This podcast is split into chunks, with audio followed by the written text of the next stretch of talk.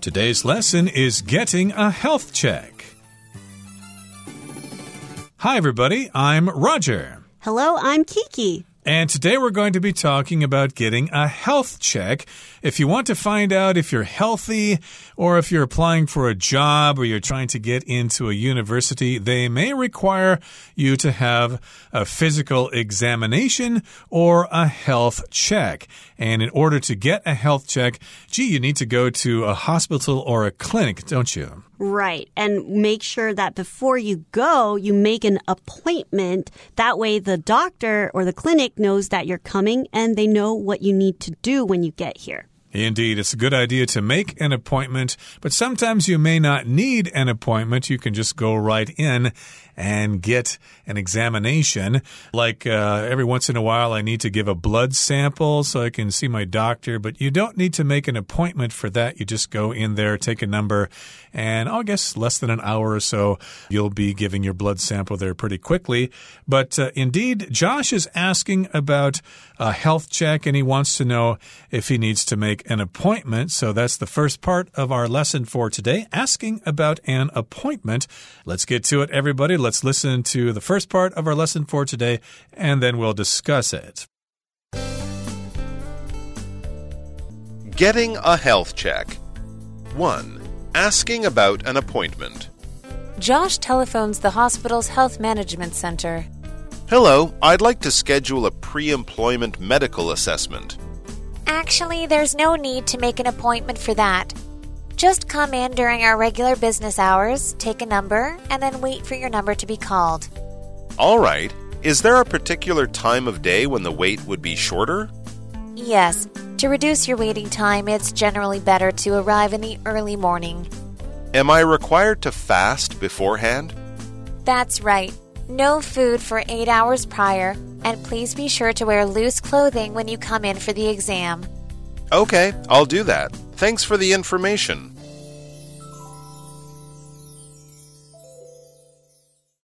大家好，第一部分我们来介绍名词 appointment，它的意思是预约、约会或是委任。例如，I made an appointment with Mr. Johnson for Thursday at 1 p.m. 我和 Johnson 先生约了星期四下午一点钟。又或者说 ，If you don't have an appointment, you can't see the doctor today. 如果你没有预约，今天就不能看医生。另外，去掉这个字的字尾 ment，就会变成动词 appoint，它有任命或是指派的意思。例如，Martin was appointed as office manager because he has a lot of experience. Martin 被任命为办公室主管，因为他经验丰富。再举一个例子，A new manager was appointed to oversee the company's finance. 一位新的经理被指派来监管公司的财务。再来，我们看到名词 assessment，它有评估、鉴定或是估价的意思。例如，We need a detailed assessment of the possible risks that we might run into。我们需要对我们可能会遇到的风险进行详细的评估。又或者说，The supervisor will make an assessment of the new employee。该主管将对新进员工进行评估。下一个，我们看到副词 beforehand， 这个单字的意思是提前、事先或是预先。例如，If you want to see the show, you will need to buy tickets beforehand。如果你想看那场表演，你需要先提前买票。或是 Double check your flight schedule beforehand to make sure you make it to the airport on time。事先仔细检查你的航班时间，以确保你准时抵达机场。接下来我们看到单字 prior，它是形容词，指的是先前的或是优先的。 例如，Please tell your doctor if your condition changes prior to surgery。如果你的病情在手术前发生变化，请告诉你的医生。或是 Jasmine decided to have a snack prior to taking a walk around the neighborhood。Jasmine 决定在附近散步之前先吃点点心。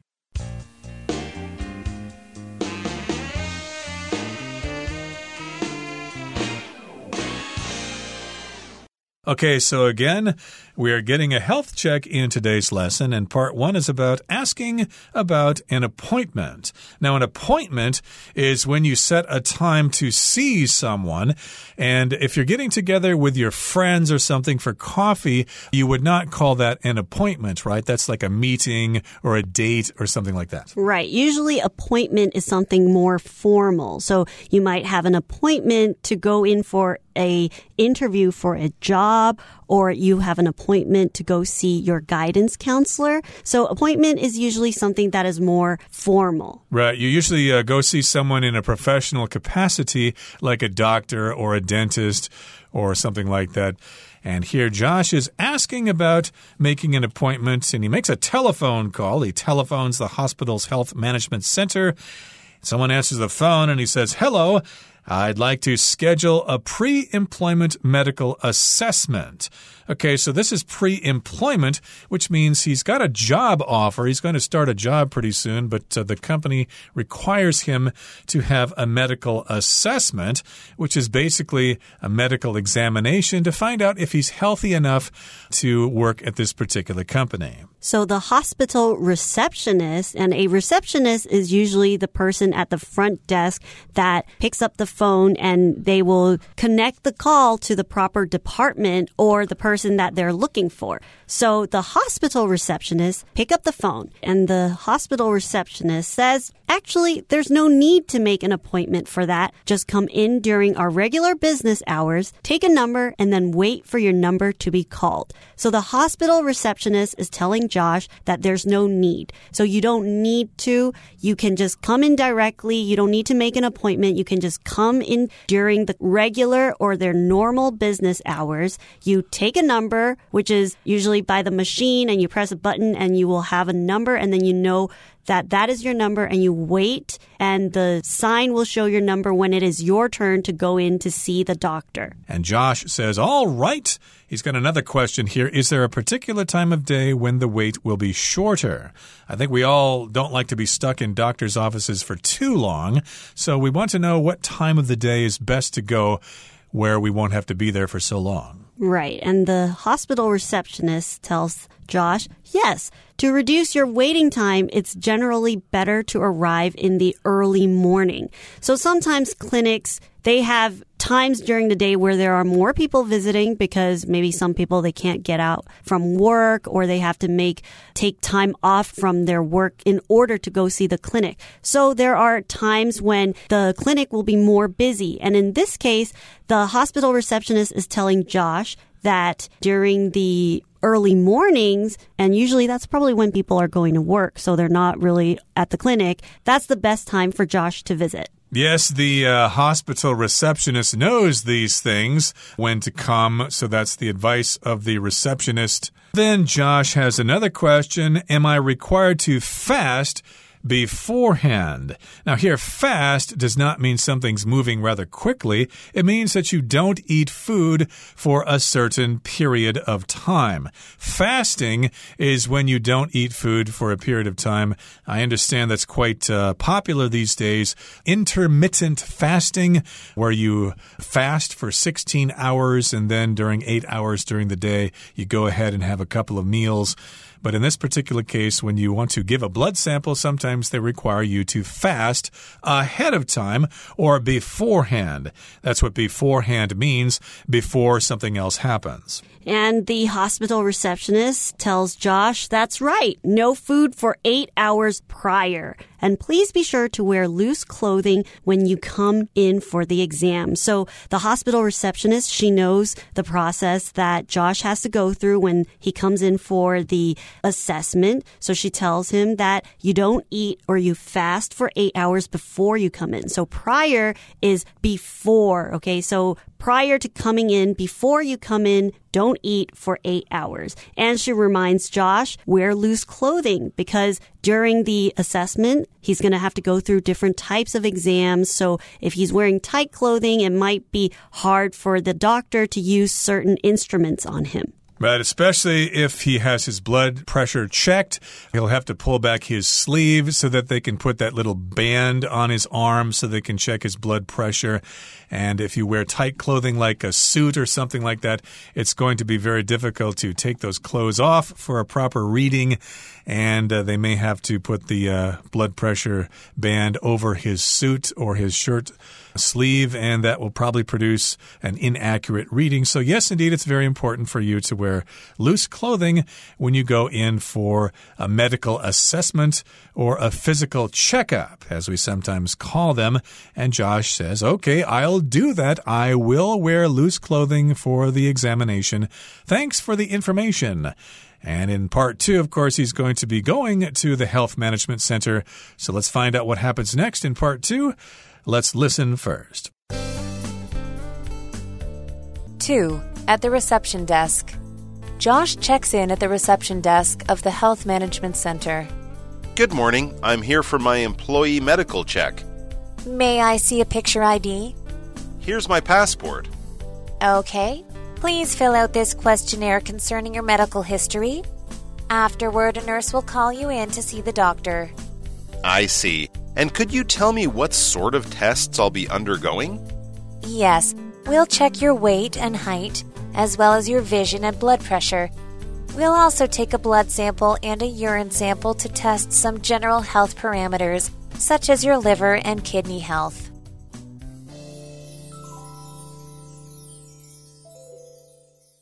第二部分我们看到单字 reception，它是名词，指的是接待处或是服务台。例如，When you get to the office, ask for Mr. Haynes at reception。当你到达办公室时，去接待处说要找 Haynes 先生。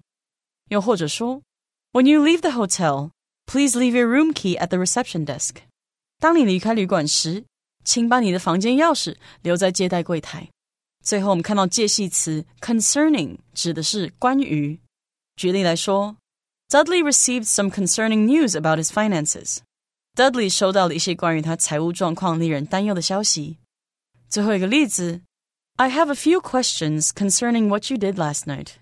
关于你昨晚做了什么，我有几个问题。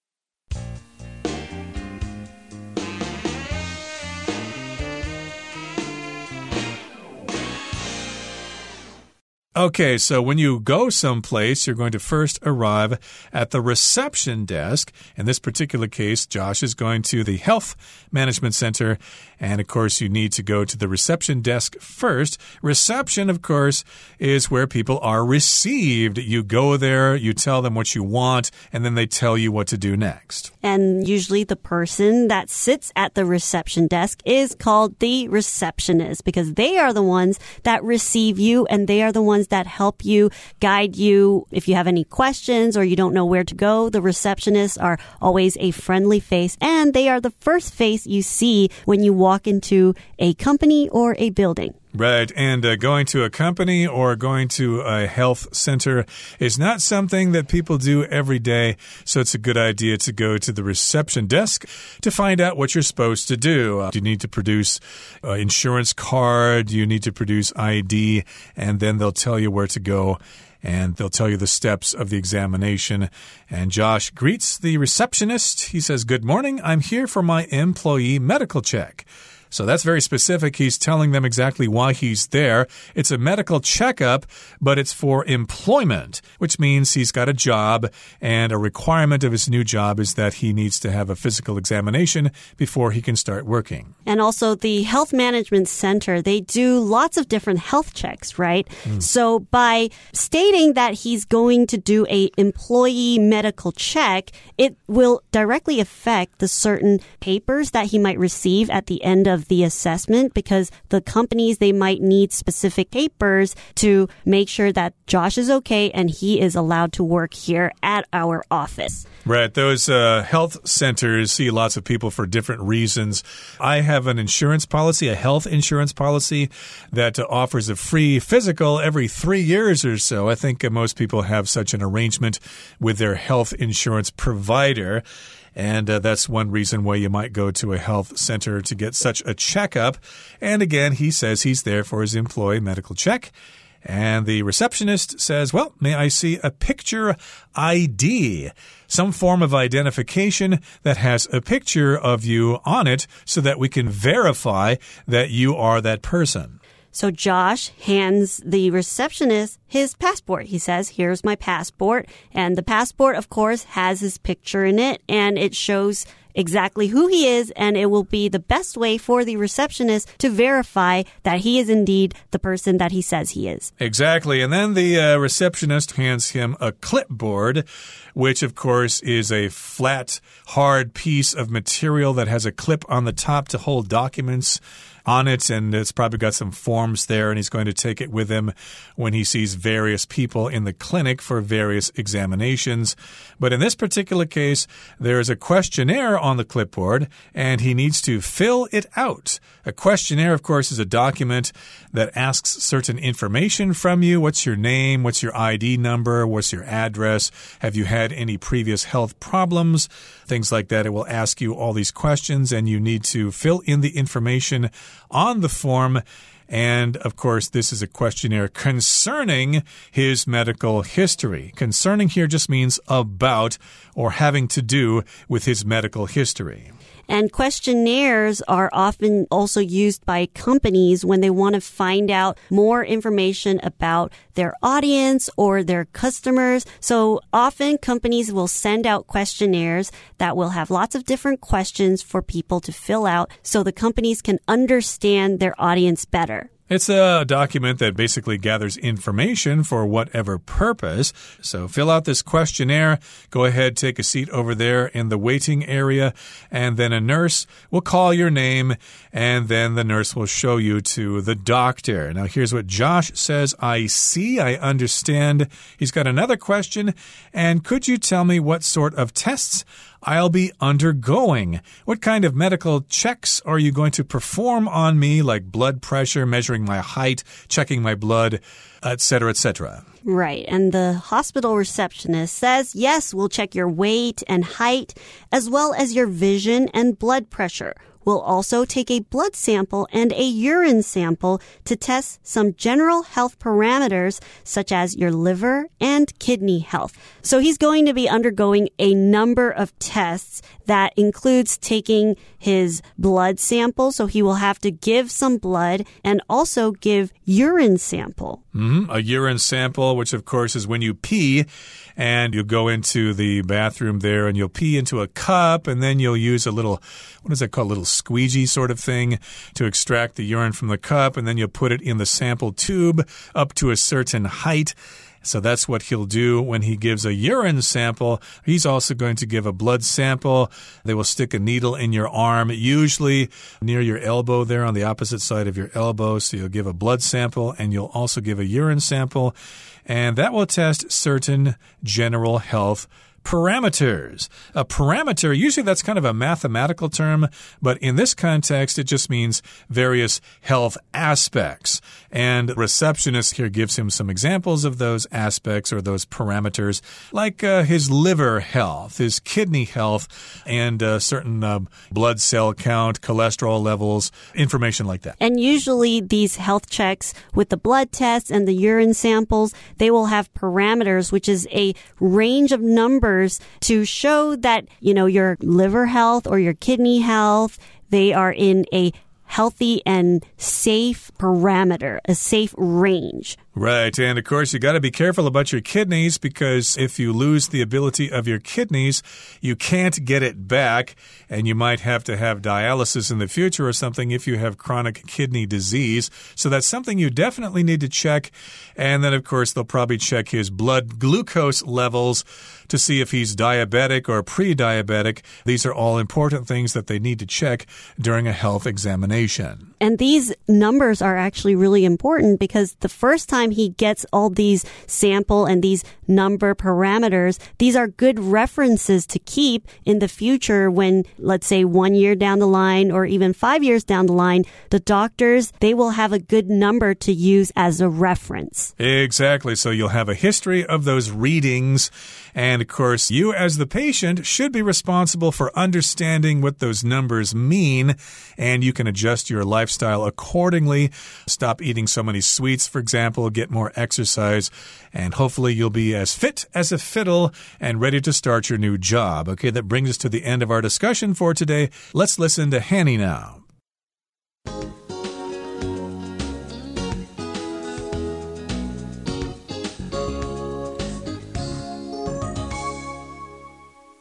各位同学，大家好，我是 Hanny。我们来看今天的文法重点。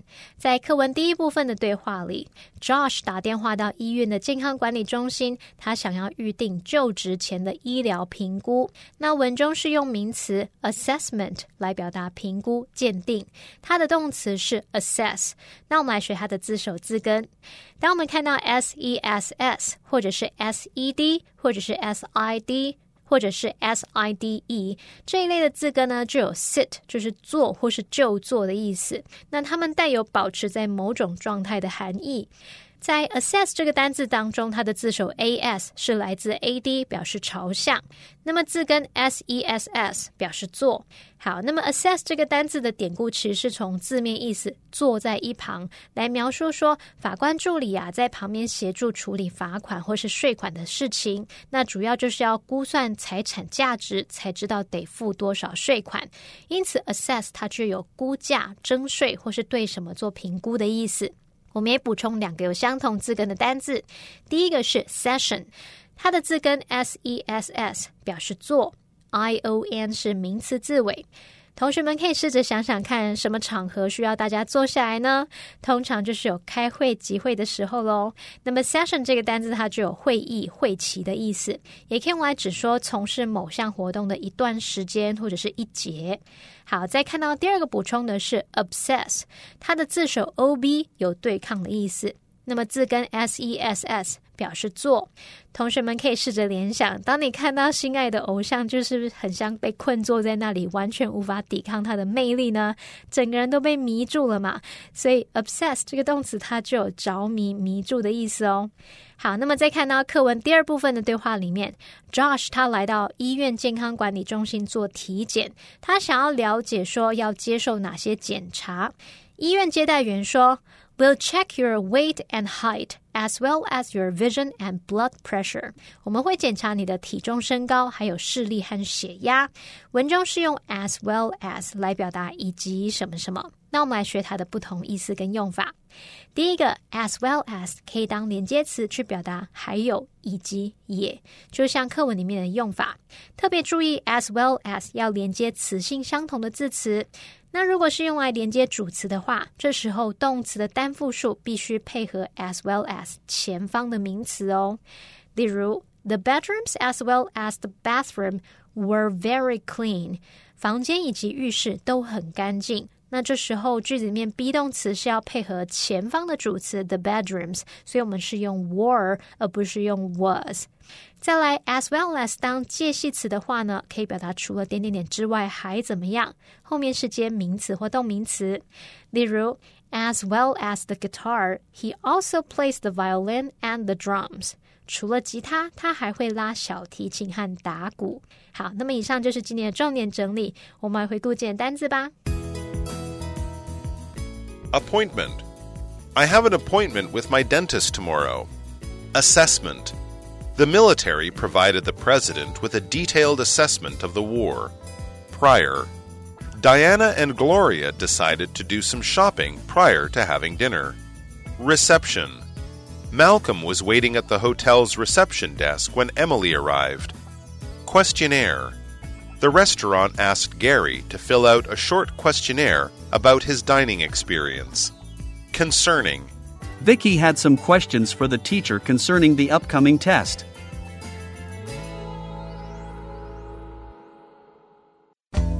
Well, that brings us to the end of another edition of our program, and please make sure you join us again next time. From all of us here, I am Roger. I am Kiki. See, you, next time. time.